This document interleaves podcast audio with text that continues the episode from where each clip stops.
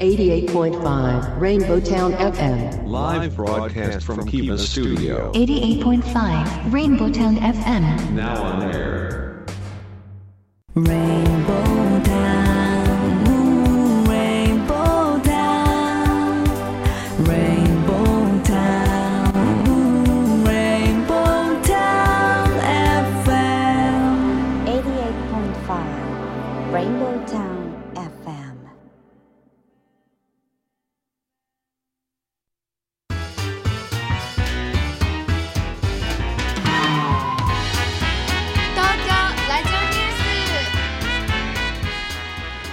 2021年1月12日時刻は14時を回りました FM88.5MHz レインボータウン FM をお聞きの皆さんこんにちは東京ラジオニュースメインキャスターの松ピーこと松本哲弘ですパソコン、スマートフォンを使ってサイマルラジオやリスンラジオでお聞きの皆さん、ポッドキャストでお聞きの皆さん、こんにちは。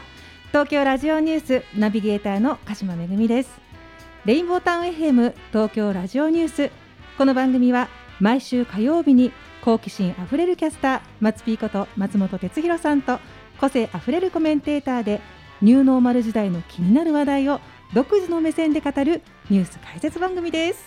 はい聞いているあなただけにお送りします、はいさあ今日の東京は初雪はい、寒いですね。ね移動の途中に少しパラパラっと降ったのが雨ではなく、うん。みぞれっぽくてねみぞれっぽい雪でしたね。あの何でも、えー平日ですね平年、えー1月はい、3日が初雪の日なんだらしいんですよ。なすね。うん、なので、えー、と平年に比べると9日遅いうん。初雪ということですけど、まあ寒いね。全然違いますね。寒いですね。あのこの私たちが放送しているはい。スタジオの環境も、今ねこういう環境ですからあのソーシャルディスタンスと、あと扉を開けて、はい。あの放送しています。ですからあの外気が入ってね寒い。寒い。ね。そうピューピューな感じでね、なかなかこのスタジオの中も気温が上がらない中でやっておりますけれどもさあさて世の中ですけど、まあ、先週はね緊急事態宣言前ということで放送してましたけれども、えー8日とか言ってたら結局もう1日早く、はえー私たちが放送後のニュースを見ましたら7日だったんですよねね。政府の発表はね。そして今日は、えーまあ、明日にでも関西の追加が発表されるかもしれないということですね。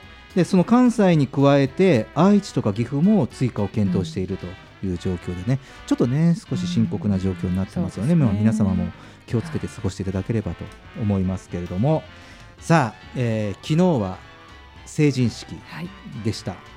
ちらちらとお振り袖の。女の子ほんとチラチラ見かけましたね。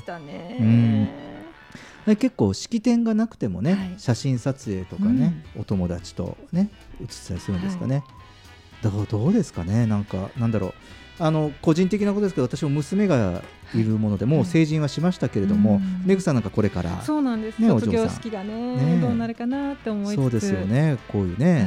成人式とか、まあまあ、我々の頃ね成人式といえば、はい。本当にちょっと一大イベントだったですけれども、はいね、それがこんな風になってしまうとは。ねうん着させてあげたい気持ちはありますけどね。うん、そうなんですよね、はいまあ、またあと一つはねこの成人式というのは仲間と集うそうなんですよ。日ね。もうまあ、中学校ね 遡れば小学校とか、はね、そういうねとかあとはやっぱうん。親戚もそうですし、うん。まあ親にもね。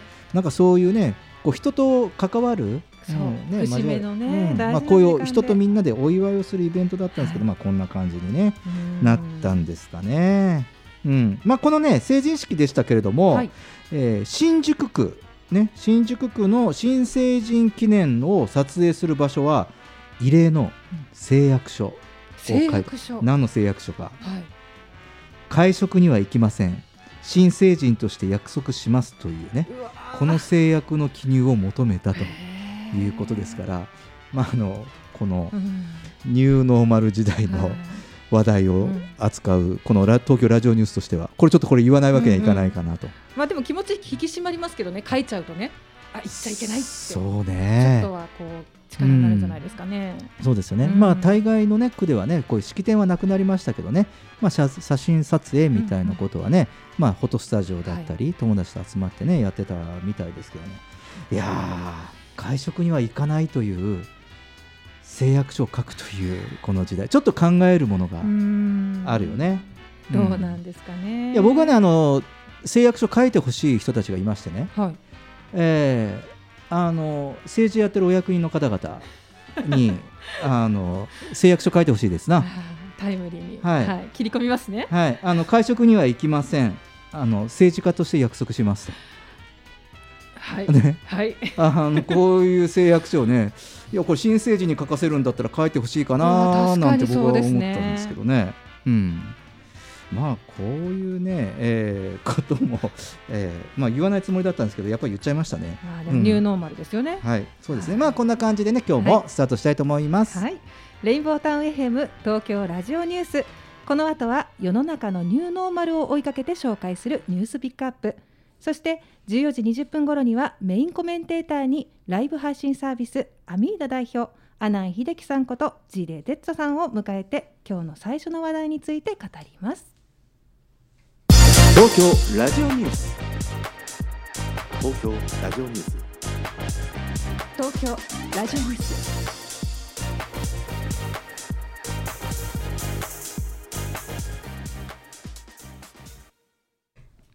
レインボータウン FM 東京ラジオニュース。このコーナーでは松 P が独自の視点で取り上げた話題を一言解説します。まずは世の中のニューノーマルを追いかけて紹介するニュースピックアップです。横浜市は市民の投票で選ぶ2020年の重大ニュースを発表しました。1位は新型コロナを背景に広まった3密回避など新しい生活様式でした。新たな生活様式で観光してもらい市内事業者を支援するために前橋暮らし旅博覧会が今月1月22日から2月11日まで開催されます。オープンエアな自転車で市内を巡りいちご狩りなど53の体験プログラムが楽しめるということです。新しい生活様式で迎える10日恵比寿の西宮神社3密防止で境内の状況をライブ配信しました。英国や米国でワクチン接種が始まり新たな局面に入っていますが福井大学医学部附属病院の岩崎博道教授は日本で接種が始まった後もマスク着用などの新しい生活様式が当面続くだろうと見ています。成人式は車の中で静岡県焼津市は5日10日に予定していた成人式の会場を焼津新港城残し岸壁に変更し新成人が駐車した車の中から参加するドライブイン方式で実施しました。成人式を中止した高知県南国市と上市は市役所庁舎前にフォトスポットを設けました。振袖やスーツ姿の新成人らは記念写真の撮影に続々と訪れ旧友や恩師らとの再会を喜び合いマスク越しに笑顔の花を咲かせました。はい、えーね、横浜市の投票で選ぶ、えーまあ、2020年の重大ニュース、3密回避。うん、3密回避、新しい生活様式、まあ、言い換えるとニューノーマルはい。ですね。まあ、この番組の企画背景ともぴったりば,、っちりね、はい。えー、動機が取れてますけれども、うん。まあ、これ以外はないよね、これ以外に何か話題がこう1位に取りそうな話題って予測できそうなことはありますかね？もうだからそれぐらい常識的にもうトップランクがこの3密回避と新しい生活様式なんだよね。だからこうスタンダードこういろんな票がありましたってあんまり分かれないでしょう。もうこれ以外こう1位とか2位が何ですかっていうのはなくない、ないですね、うん、意識にずっとありますからね。そうだよね、うん。だからそういう意味だとは改めてデファクトスタンダード、デファクトスタンダード、うん、やはりもうこれがもう新しいそのスタンダードになっていくっていうか、今までとは常識が違うものがうんうんうん常識になってるっていうなんかそういうのをこう感じるこれは発表かなと思います。ね。えーそれと前橋市ですね。考えますね。いろいろね。前橋暮らし旅博覧会ということで、手段がですね公共交通機関ではなくてオープンエアーな自転車。いいですね。これあの自転車の言い方いいですね。こう、はい。オープンエアーな自転車ですね。自転車そもそもオープンエアですよね。でもいいです自転車オープンエアねですかね、はい。うん。自転車という手段を使って市内を巡るという企画で、まあ、いちご狩りとかね、いろいろ体験プログラムが楽しめるということですね。あの新しい時代ニューノーマル時代で一つ掲げていることの中に、はい。情報を共有するっていうこともあるんですけど、うん。体験を共有するということも掲げられています。そうい。う価値観ね。体験を共有しようと、見て知ってる知識だけじゃなくて、はい。うん。なのでやはりこういう中でもこういう体験プログラムをねその土地を感じる、見て触って触れて食べて、ね、味わってとかね。なんかそういうことがね、まあ、大変な時期ですけれどもねこの1月22日から2月の11日、ね偉い時にねこの企画の偉い時にね勝ち合っちゃいましたけれども、うん。まあ、気をつけてねやっていただきたいかなと思いますね。それと、えーえー東海恵比寿。東海恵比寿。えね恵比寿さんいろいろご商売やられてる方はね、えーまあ、恵比寿港といってねあのいろいろ熊手とかうんうん。もらったりしますね、ありますね。この東海恵比寿ですけれども、えー西宮神社西宮神社有名ですね関西の方で、あのよく、えーテレビ中継で、うんうん。あのありますね。この年の福男を決めるって、はい。いうのがあるじゃないですか。あのなんだっけあの境内までずーっとこう走っていって、でね走ってる途中でね、はい。バーンとこう転倒したりとかね、うん。頑張るんですね。今年の福男は、ね1番2番3番でねうん。でこうやって授けるのかな。実はあれは今年は中止らしいんですよ。ね中止でしたようねん、そう中止になって、はね、ただね、まあ、こういう形で今度は神社にも境内に、えーライブ配信、まあ、カメラを設置してあ今混んでるな 今空いてそうだからうん。行けるかな、なんていうことを、えー見れるようにライブカメラを設置して配信をしていると。神社もこういう時代です。はい。うん。そうですね。ただ、まあ、やはりどこの神社でもそうですけれども、まあ、いわゆる東海恵比寿だと熊手をねこれを授与するっていうのがあるんですが、うんこれあの東海恵比寿は終わりましたけれども、えー1月までね授与は延期してやるということとあと分散参拝をするということで、まあ、いつでもこう初詣にお越しくださいということですね、えーちなみにメグさんは、はい。えー初詣行きましたか？行きました。じあの日付を変えて、うんうん。あのなるべく人とうん会わないように、うん。こう工面しながら 行ってきました。うん、そうですね。僕もね、うん。分散参拝で、はい。今年は今年はと言いますか初詣を前に繰り上げていきました、前に、うん、あの去年の年末、はい。あの早くに年末の番組が終わってあと収録番組だけだったから、ね。あの我々暇だったんですよ。例年になく。なので、はい。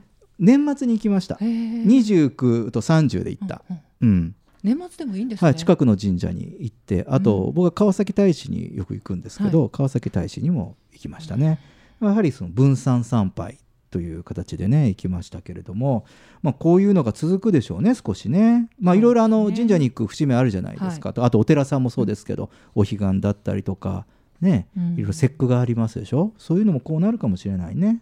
そうですね、うん。ちょっと考えながらってそうです。ね。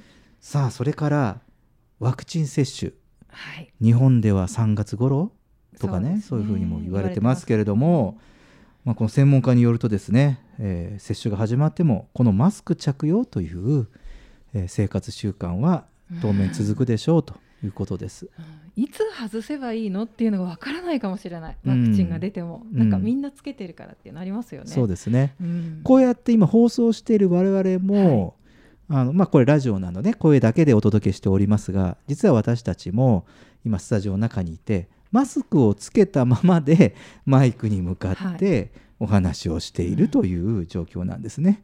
でこの状況はしばらく続くんだよね。ね。まあ、これはちょっと我慢と、はい。ねいうことでね世の中がねちょっと平穏になるまで、うんうんえーそれから、えー静岡県焼津市ドライブイン方式で成人式をやったということですよね。うん、これはあのいろいろとあるその成人式自体をドライブイン方式でやるのはどういうことかとかっていう話でね、うんうんえーある有名人のツイッターアカウントは炎上したりもしておりましたけれども まあ僕はねあのドライブイン方式にちょっと注目していますね。ほうほいろんなものがドライブイン方式でできるんじゃないかと。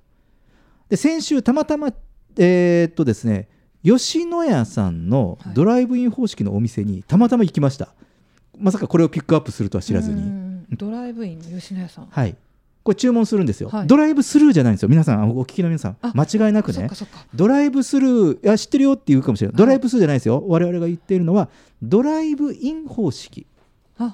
だから、注文するとか、はいあの例えば郊外店の飲食店さんで、まあ、ドライブスルーみたいな感じで注文しますよね、うんそうすると受け取るんじゃなくてそのまま、えーお店の駐車場で待ってるとお店の人がほかほかの牛丼を抱えて持ってきて食べますと。テーブルみたいなものですよね。そうです。自分の車が。はい。はあでそれを食べてちゃんとはい食べた後はゴミ捨てる場所も用意されていて、うん。まあ、そこはセルフなんですけどね、はい。うん、やる、まあ、そうやって外食を済ますという。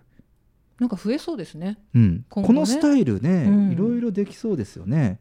だからこのドライブイン方式というのは一つのスタイルで、はい。まあ、多方面の業種であのドライブインシアターっていうのが、はい。昔ブレイクしてまた再びあのムービックスみたいな感じうでん。またこう増えてる。早い、うん、増えてる。そのまま車でね参加してはい映画を見て、であの FM ラジオでそれこそ FM ラジオでうん。チューニングするとその映画の音音声は、はい。車のカーステレオのスピーカーから聞こえてくるという仕組みなんですけど、まあ、こういったのも昔あってまた再開できてますけどこのドライブイン方式はい。この新しい生活習慣ニューノーマル時代では新しい、そうちょっと注目すべき方式なのかなというふうに思います。さあそれと、えーこれは高知ですけど高知だけでなくてですねオープニングでも話しましたが、はい。あの新宿でもね、うんうん。フォトスポットを用意して、はい。まあ、そこに集まるという感じですけど、これからこのせ今回成人式でもう終わりましたけどフォトスポット？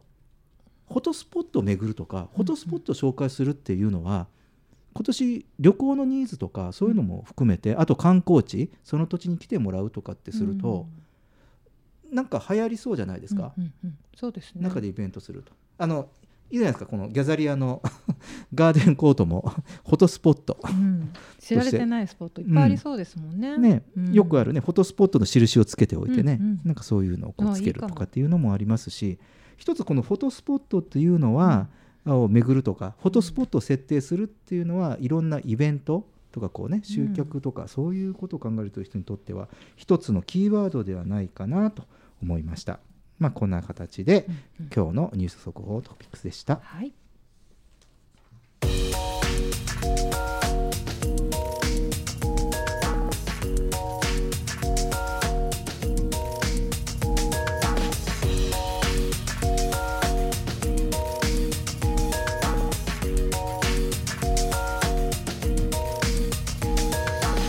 東京ラジオニュースレインボータウン FM 東京ラジオニュース。今日最初のニューステーマは新しい生活様式で仕事への意識が変化。無駄だと感じるトップ3は通勤時間仕事の飲み会ハンコ。さあ、えーここからメインコメンテーターはライブ配信サービスアミーダ代表の阿南秀樹さんことジェットさんです。ジェットさんよろしくお願いします。よろしくお願いします。さあ昨年2020年はリモートワーク、うん。ねリモートワークが世に浸透した1年でしたけれども、はいはいえーここにですね、うん私たちの手元にビッグローブが実施したはい2020年に関する意識調査によると、うん。新しい生活様式によって仕事に対する意識の変化が生まれたみたいなんですね。はいはい。ジェットさんどうですか？仕事意識の変化、そうですね。もうなんか、うん。リモートワーク。うん、リモートワーク、テレワークっていうのが、えっ、と今まではまあ導入するかどうかって企業もすごい。まあ、考えはあったけど踏み切れないっていう状況だったと思うんですけど、うんうんうん。やっぱりもうやらざるを得ない状況だったんで、まあ、取捨選選択している中でもう、えーまあ、取り入れざるを得ない状況でしたね。うんそうよね、はい。もうその一気にに加速しましたね。うん。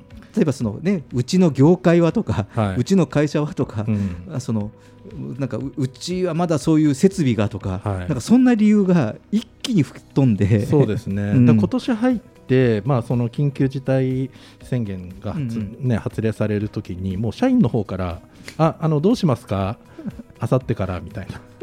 あの、リモートでいいですか？みたいな、こっちがこういう条件でやるよとか言う前に、もう社員の方から、あのこういうふうにしときますねとか、あのもう勝手にやってましたね、うちの社員は。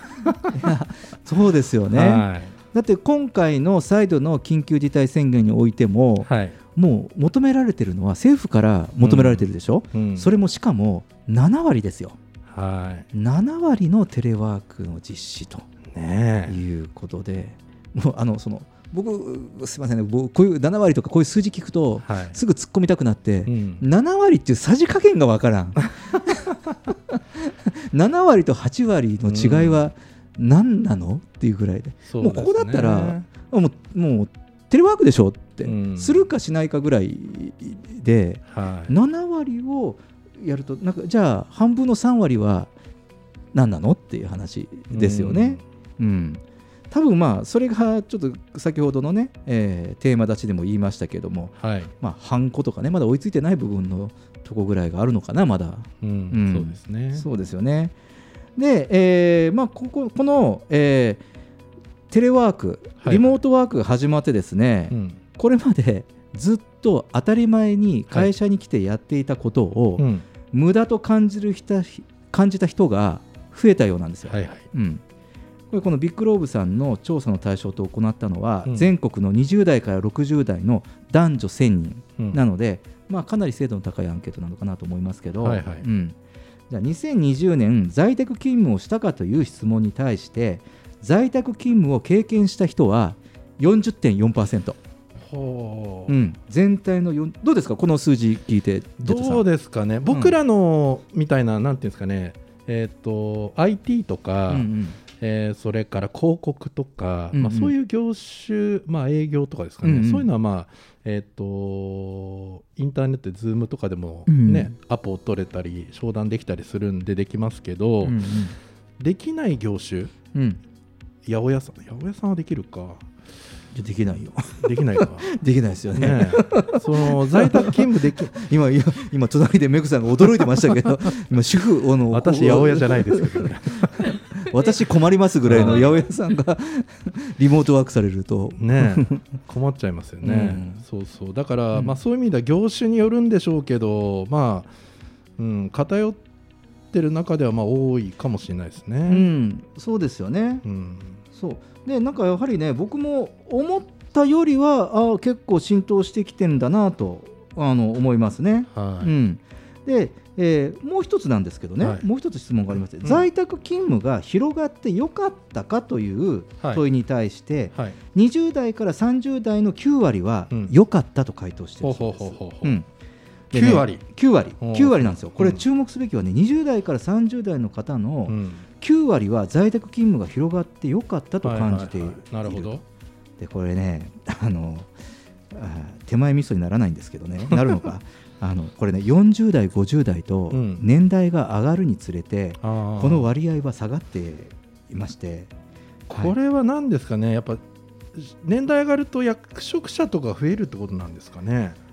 どうなんですかね。例えば、うん。えーっと20代、30代は一般社員とか、うん。役職が低い人、うん。で4、50代というと、まあ、それなりに部長さんとか、うんうんサラリーマンだと役職者で、うん。まあ、管理しづらいとか、っうんていうのもあるのかなと。多分そうかもしれないかなと。僕も、うん。あのまあ最初ねこの数字見たときに、はい。い、ややっぱりアナログ世代かとかって、うん。思ったりうん。したのも反面、はい。もう一つはそのやはりマネージ管理系になるので、そのまあ、若い人方それぞれ担当だとするじゃないですか、でそうするとその、まあ、課長さん部長さん、うん。ね、そうやって今度はその自分の部下の人たちを見なきゃいけない人たちに関しては、うんこの在宅勤務が広がったことによって、なんかそのマネジメントはい。しにく采配しにくくなったのを感じてるのかなというふうに読んでるんまあ、ですけど、いろんな今ツールがまあ、なんていうんですかね、うん。えーアプリとかうんうん。でも出てきてますから、うん。まあ、これからどんどん、なんていうんですかね、時間の管理じゃなくて、うん。成果の管理っていうのにうん。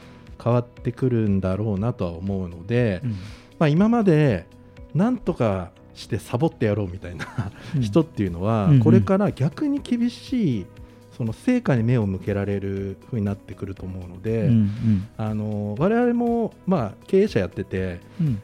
そのリモートワークにしたらサボるんじゃないかとかっていう気持ちってあったと思うんですけど、うん結局リモートワークでサボる人ってうん。会社でもサボるはずなんですよね。そうそうそう。だから正しい。えうん、だからまああの何をやるかでその仕事自体にまあやりがいがあるかとか、まあ、本来のところにまあ行くんじゃないかなっていう。うんうん。なのでうん。まあ一人一人個人のなんか能力とか能力を上げていくとか個の時代になっていってあ私こういうのを手に職つけなきゃいけないとかっていうのにうん。気づいていく、まあ、そんな感じになるんじゃないかなっていうふうに思いますね。うん。はいなるほどね、そうなんですよね。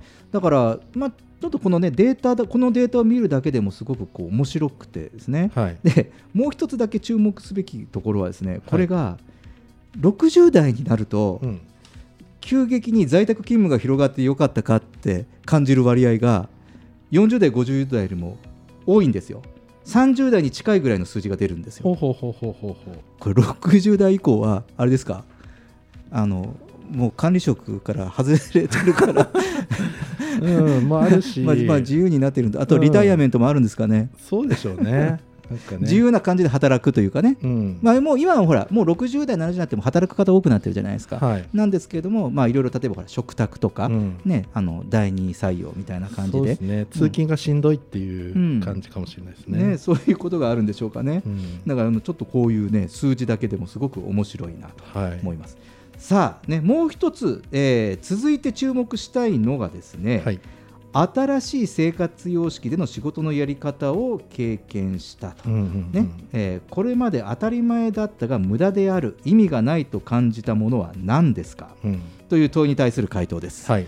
えー気になるトップ3を見てみると1位が通勤時間、うん35.4%、うん2位仕事付き合いの飲み会、うん。31.1%、うん第3位は先ほどちょっと言いましたハンコ、うんハンコね。27.7%うん。といった顔ぶれで、まあ、どれもね、ううんん、うんうんな分かるなと、ううん。ん付き合いの飲み会は減ったかな。付き合いはね。うん。付き合いはね。でもあの大切な人っていうか本当にやはりこう仲間っていうかいろいろね、もう本当に一緒に組んでやってる人たちとの、うん、機会も減ったっていうのはすごっちはすごく残念に感じてでもこれ良かったと思うんですよね、これいらないものが浮き彫りになっただけで、うん。もともと例えば通勤時間で電車の中で寝てる人とうん。勉強してる人っているじゃないですか、うん。あとはこう、まあ、ラジオ聞いたりしてる人もいるし、うんうんうん音楽聴いてる人もいるけど、うんうん。そこが通勤時間なくなったことで電車で寝てた人は多分寝てるんで なんか明確になってそう,、そうそうで仕事付き合いの飲み会もうちなんかの会社だと割と部下の若い子たちから飲み連れてってくださいよってめっちゃ言われるんですよね。うんうんうんえーっつって。で行くみたいな。の場合もあるので、うんうん。だからもともと行きたいような飲み会をしてるのか、まあ、あのコミュニケーション取ってるのか取ってないのかとか、まあ、それが本当に浮き彫りになってるコロナを機会になのかなっていう感じですね。うん。まあ、あと3位のハンコに関してはもうかなりこれ僕らも業界によって IT とかの契約書はほぼクラウドサインとか、うん。ネット上で回しますねって言って、うん。えーっともうインターネット上で契約書に変わってますね、うん。でも違う業界ではまだまだえな何それみたいな感じなんで今ここは進んで、業種によって進んでるとね、ああそうですね。今唯一、まあ、テレワークに移行しまして我々も普段の仕事の場面でも、うん。ハンコですね。会社に行かなきゃいけない理由の第1位は。あハンコがハンまだお客さんがハンコとかね、はい。またそのアナログのね、はいはいはい。だとするとうちの会社が導入してても、うん。まだやはり契約とかいろんなこう節目節目、はい。請求書とかのこれが成立しないっていうのが、僕昔ね、うん。あのね仕事であ違う遊びで、うん。えーっとベルギーに行ってたんですよ。うん。でベルギーに行っててでその後ブラジルに行く予定だったんですよ、うん。ベルギーブリュッセルから、うん。で、えーっとブラジル行く予定があの日本から電話かかってきてどうしても今日契約しなきゃいけない、えー契約書があるから成田に帰ってきてくれって言われていやいや無理だよって言って成田経由になったらまた1日伸びちゃうからって言ってだけど成田まで1回行って成田空港で反抗してで、えー、と戻ったんですよ。あのそこからまたブラジルに行ったっていう経験があったんですけど、うんうん。もうそういうのがなくなると思ったらもう嬉しいですね。これ多分日本の企業文化からするとかなり画期的で生産性高くなるんじゃないかなと思いますね。ただねこういろいろそのハンコとかっていうのも日本の文化ですしねこのハンコ文化がとかねあの海外の人にとってはその自分の名前のハンコを作ることがうんすごく日本文化を感じれてステータスらしいんですよね。なのでなんかこう別のその日本カルチャー、うんジャパニーズカルチャーっていうことで残す方法はないかなとは片や思ったりもしますね。これ将来ね、まだハンコなんて押してんのなんていうふうになるんでしょうね。だからハンコ持ってるとすごいって言われるかもしれないですよ。だからこう映画とか時代背景で今ほら黒電話とか、うんうんガラケーとかであこれ昭和だなみたいなこうね場面にこうハンコとかあのなんかね昔だと切符とか駅の切符そうね。バチバチバチってやってるのとかってもう時代、ねうん。ピーンですけど、うん。まあ、そういうふうになっていくのかなと思いますね。そうですね、うん。えーちなみに4位以下の結果は、はい。紙の書類うん。20.7%、うん。オフィスうん。14.2%、はい。えー続いて出張という感じですね。はいや出張リモートになるって出張に行く理由があったのかなとか結構海外の商社マンの人はよく言ってますよ。今までうん。海外出張行ってたの何だったんだろうって言ってます。うん。うん。海外で遊びたかっただけなんだろうな多分。そうですね、うん。まあ、あのあくまでもですね、えーまあ、これはあのデスクワークのお仕事の人がまあ中心の変化だと思うんですよね。うんですでこうまあリモートワークの浸透で、まあ、どこにいてもオンラインでつながれるっていうことは、まあ、海外だろうが、うん。距離だろうが隣の部屋会議室だろうが関係ないっていうことかもしれませんけれどもね、うん。でもあの社会全体としては僕はあの思うのは、うん。あのこうやってリモートワークが進むことで先ほど八百屋さんとかの話も出ましたけど、うん。それこそその飲食店さん今大変でしょうけれども、うん。あとお店とかねあといろんなものを作ってるところってこの限りではないと思うんですよね。うん。だけどそういうふうにその時間が生活ライフスタイルが変わることで例えば飲食とかあの物を野菜とか果物とかお肉とか売ってるところも、あの商売の機会が増えたりとかね、うん。うんなんかそういうふうにそのライフスタイルに合わせてあのと提供することが柔軟にできたり遅くまで開けてなくてもさ、うん。ね、今まではほらずーっと拘束されてるから、うん。遅くまではい。スーパーとかお店とか開けてないといけなかったわけでしょ、うん。うん。そうですね。早くこうなってさ、うん。うん。ね、あのうん。みんなで分散してあの早くうん。飲む。時差時差早飲みうん。とかやってもいいと思いますしそうですね。2時から4時からとか5時からまあ、とか、僕ちょっとあの時短はどうなのかなと思うんですけどね、うん。時間伸ばした方が分散できんじゃないかなっていうのは僕もそれそれ思ってます。思ってて、うん。短くするとそこに集中しちゃうから密作っちゃうんじゃないかなっていうのだけはちょっとうんうん。思うんですけどね。そうよね、はい。だからそのフレキシブルな人が増えてくれば増え増えてくるこそ、うん。増えてくればその時差がうん。もっと可能になってくるんはい。ですよね、時差が有効になってくるのかなと思ったりもはい。しますね。そうですね。さあ、えージェットさんありがとうございました。はい。はさあレインボータウン FM 東京ラジオニュース。今日最初のニューステーマは新しい生活様式で仕事への意識が変化でした。東京ラジオニュース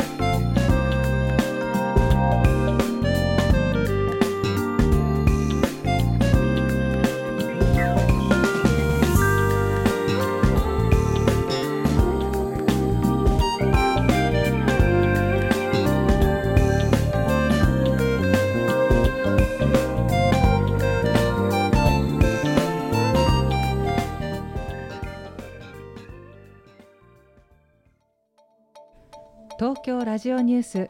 次の話題はそろそろソロ。あソロ。つまりお一人様がテーマです。コメンテーターは引き続きライブ配信サービスアミーダ代表阿南秀樹さんことジェットさんです。はい。よろしくはい、よろしくお願いします。そろそろね。そろそろ。ね、ジェットさん、はい。えーソロ、はい。お一人様ってわかりますか？そうお一人様。まあずっとお一人様なんで僕わかりますよ。僕のことですよねこれ。いやいやいや、いやいや、あのね、確かに、はい。以前は、はい。独身とお一人身の方を指していたんですけれども、はい。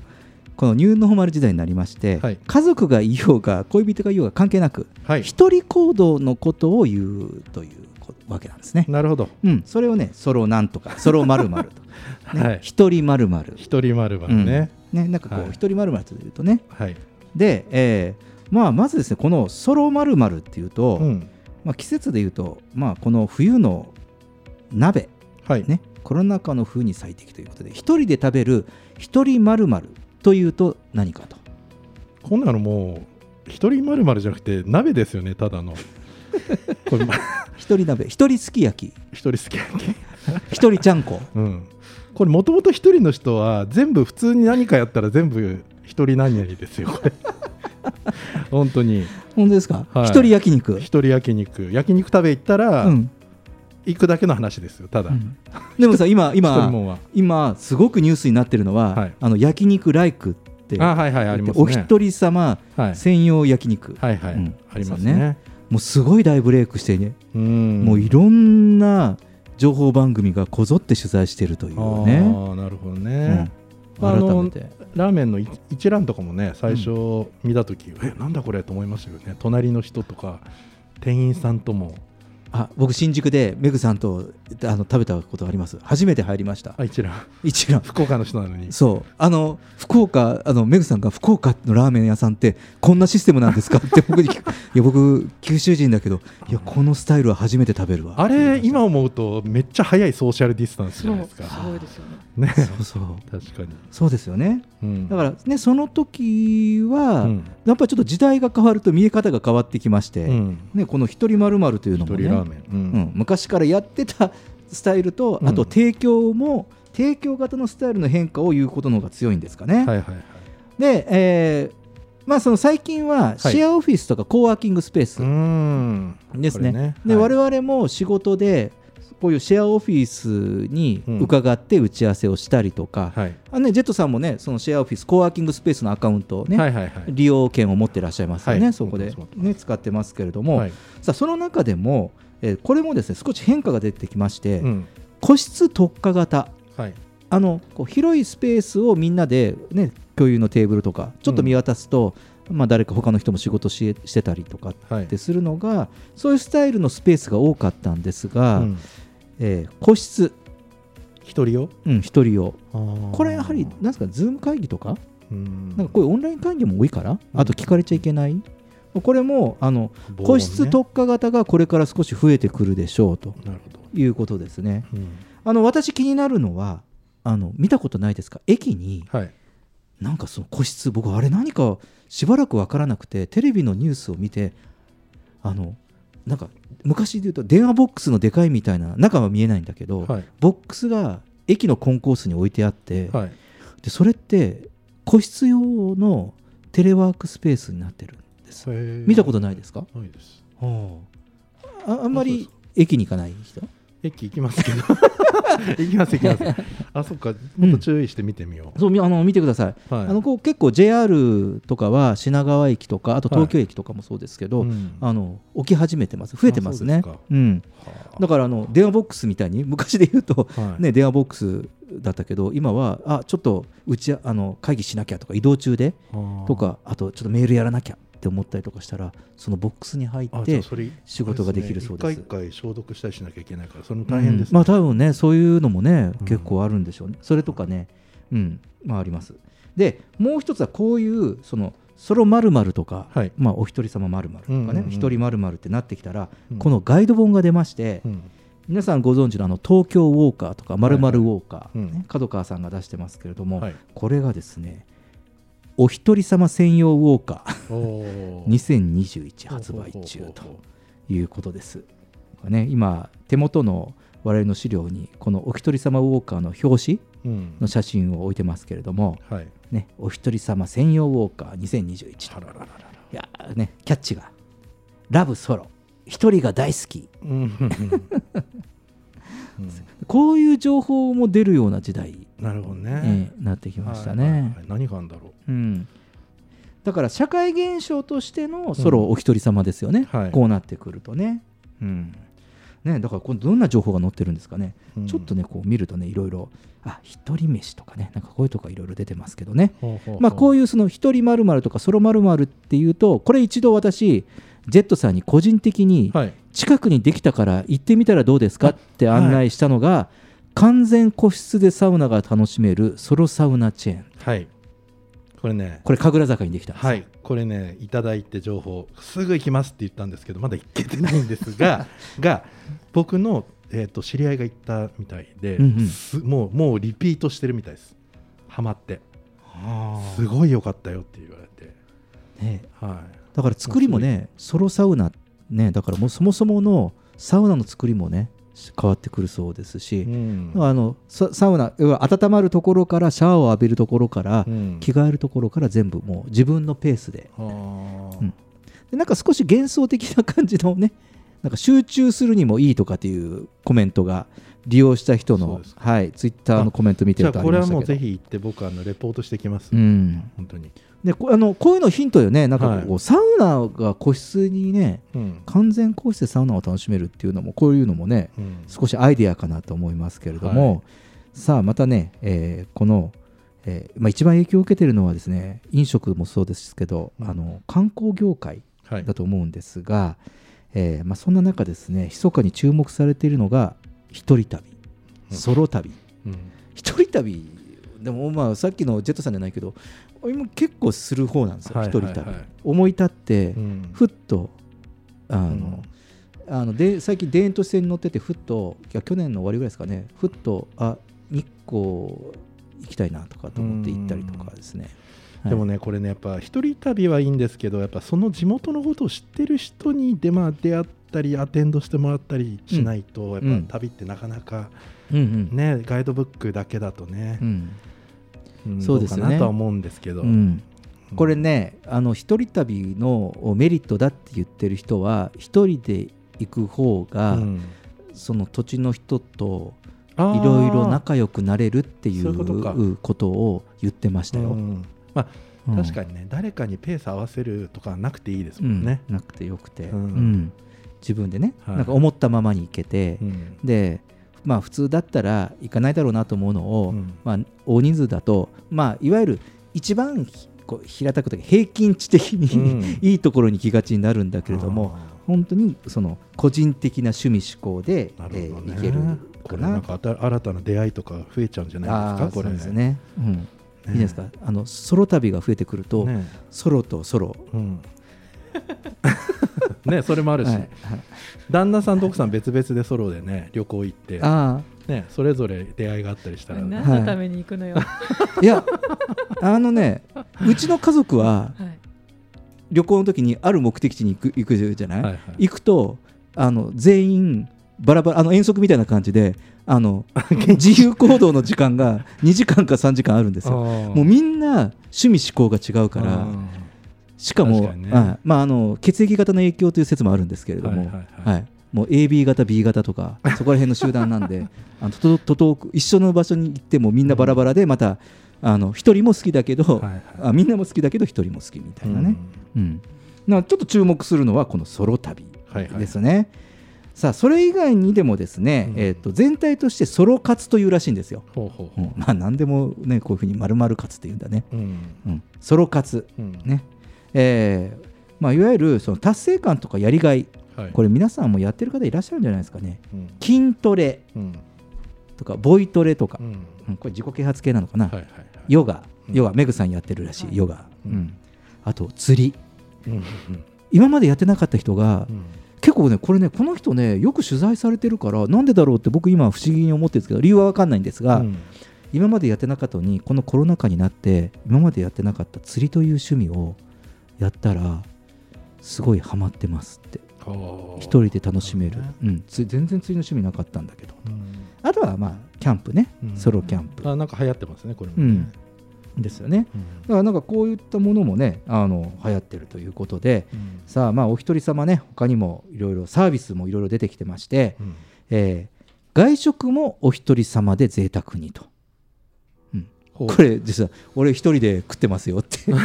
あのちょっと違いましてね、はい。あの自分へのご褒美外食とか、えー、と安心安全を楽しむためのスマホアプリソロ飯プレミアムがリリース、要はですねあの、まあ、一人居酒屋とか私も行きますよ。一人で居酒屋とか、なんて例えばコース料理とか、うん。そういうところってお一人様はばかれたりするじゃないですか。だからじゃあ誰か連れて行こうかなとか、うんそうじゃなくてそれまでもお一人で楽しめる、うん。どこで楽しめるのかと。なかなかこの情報がですね、こう要は世の中にあのまとまってなくて、ああ確かに。うん、なのでこのソロ飯プレミアムというスマホアプリのサービスですけれども、リリースして、まあ、自分へのご褒美ですね。仕事の達成とか育児解放日。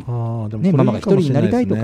うんね、一人外食で思いっきり贅沢したいと、うん。でもその高級店は2人以上での来店が前提になっていることが多いんで、うん。あとまた一人でも大丈夫ですかっていうね相談する勇気とかあと面倒くさかったりするじゃない、うん。うん。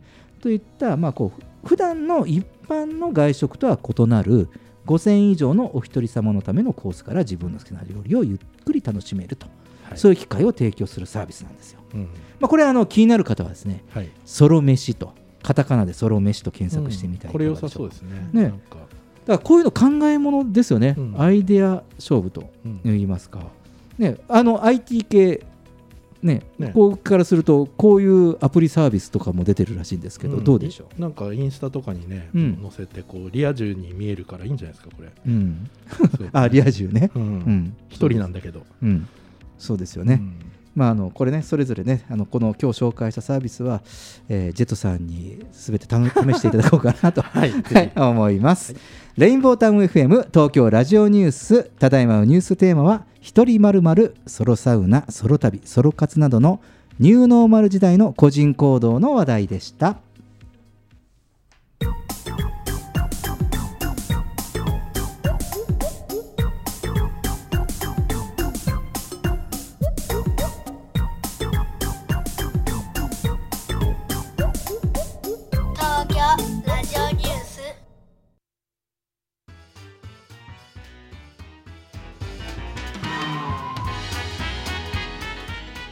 もうエンディングです。はい。メグさん。あっという間ですうねん、はああっという間ですね。まあ横で聞いててどうでしたか？いいやまずね、うん。お一人様専用ウォーカー帰りにか必ず買って帰ろうと思いました。自分かと思っちゃいました。真ん中にいるお肉抱えたこうにっこり笑った女性ね。私だと思って。買って帰ります。そうそうなんですよね。だからあこれねこのお一人様ウォーカーは需要が結構あの家族とかあの独身とかそういうに限ったものじゃないらしいです。ターゲット層が。おう。ーん、確かに。うん。見てみたい。なのでね、はい、あのねママも読んでみてください。うん。はい。はい、ジェットさんお疲れ様でした。お疲れ様でした、うん。なんかねこうこの番組、まあ、2回目ですけど、うん。いろんな新しいこう生活様式のこう触れ触れ合えるじゃないですか、うんうん。だから僕ねもう2つぐらい新しいビジネスアイデアこの番組から思いついお思いついてます。すごい。一つはね、うん。ライブコマースとうん地方自治体でこううまくらあの地方の食べ物とか、うん。そういうのを生でこうやる、そういうイベント作ったらいいなとかっていうのと、ああいいね、うん。いいですあとはねね。ミステリーツアーみたいので、うん。あの店舗と提携して、うん。えー参加者はなんかこうミステリーを解いていくんですお店とか行きながら、これも面白いなと思ってね。これこの間のニュースからちょっと思いついてこれやろうかなと。すごろくから？そうそうそう。ねそうでも本当それいいね、うん。あのどこに行くかもわからないし、うん。自分たちでこうミステリーを解いていくといそうそうそうそう。エンターテインメントに参加するというね、そしたら飲ね。食店のね、うんうん。あの応援にもなるし。楽しあい子供もすごいね、うん。その飲食店街とか街がアミューズメントになりますね、これやると。外だしね、うん、密にならないよあーでねちゃんとねそこにじゃあまあまずお一人参加もよし、うん。うん。さっきのソロというテーマもね、うん。含まれてますしね。はい、すごいいい番組だと思いまああなるほどね、じゃあそのねあのビジネスの利益の一部は番組に、すね。そうですね。いただければ。いいかな、うん。えーまあ、2回目ということで、はい。少しは慣れてきましたかね、はい。うん、そうですね。どうですかね？慣れてきました？そうですね。まあまあちょっとね、あのーまあ、勝手も違う番組でやっておりますけども、はい。うん。まあ、あの今日はソロ活というテーマで、はい。ね、実はねいろいろこのテーマをお考えているんですけど、はい。えーだいぶ先までえーネタは埋まってます。はい。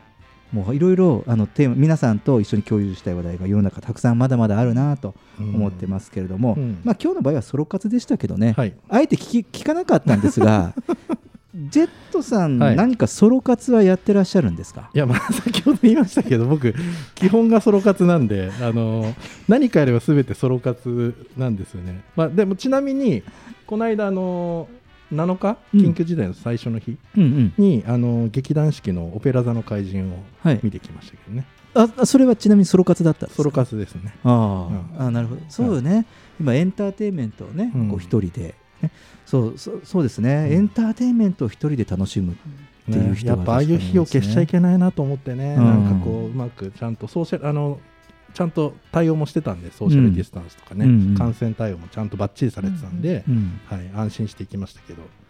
ソロ活に向いてるものと向いてないものが多分いろいろあるのかなと。そうですね、うん。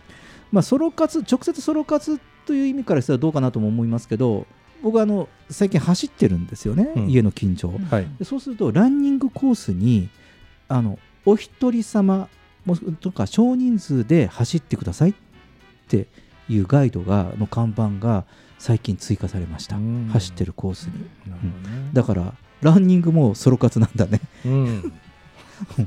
そう。だからいろんなあありとあらゆるところにこれからそのソロ活のテーマがあるのかなと、あの思っています。はい、東京ラジオニュースでは公式ツイッターと公式フェイスブックページを開設しています。皆様からのご意見ご感想全国からの情報はハッシュタグ東京ラジオニュースとつぶやいてみてください。それでは月替わりのエンディング曲でお別れしましょう。1月の曲は DJ 音楽プロデューサージョー側とシンガーで作詞家の,、ま、作詞家のマサヤからなる音楽デュオ。MJ で月と太陽です東京ラジオニュースお付き合いいただきありがとうございました。また来週お会いしましょう。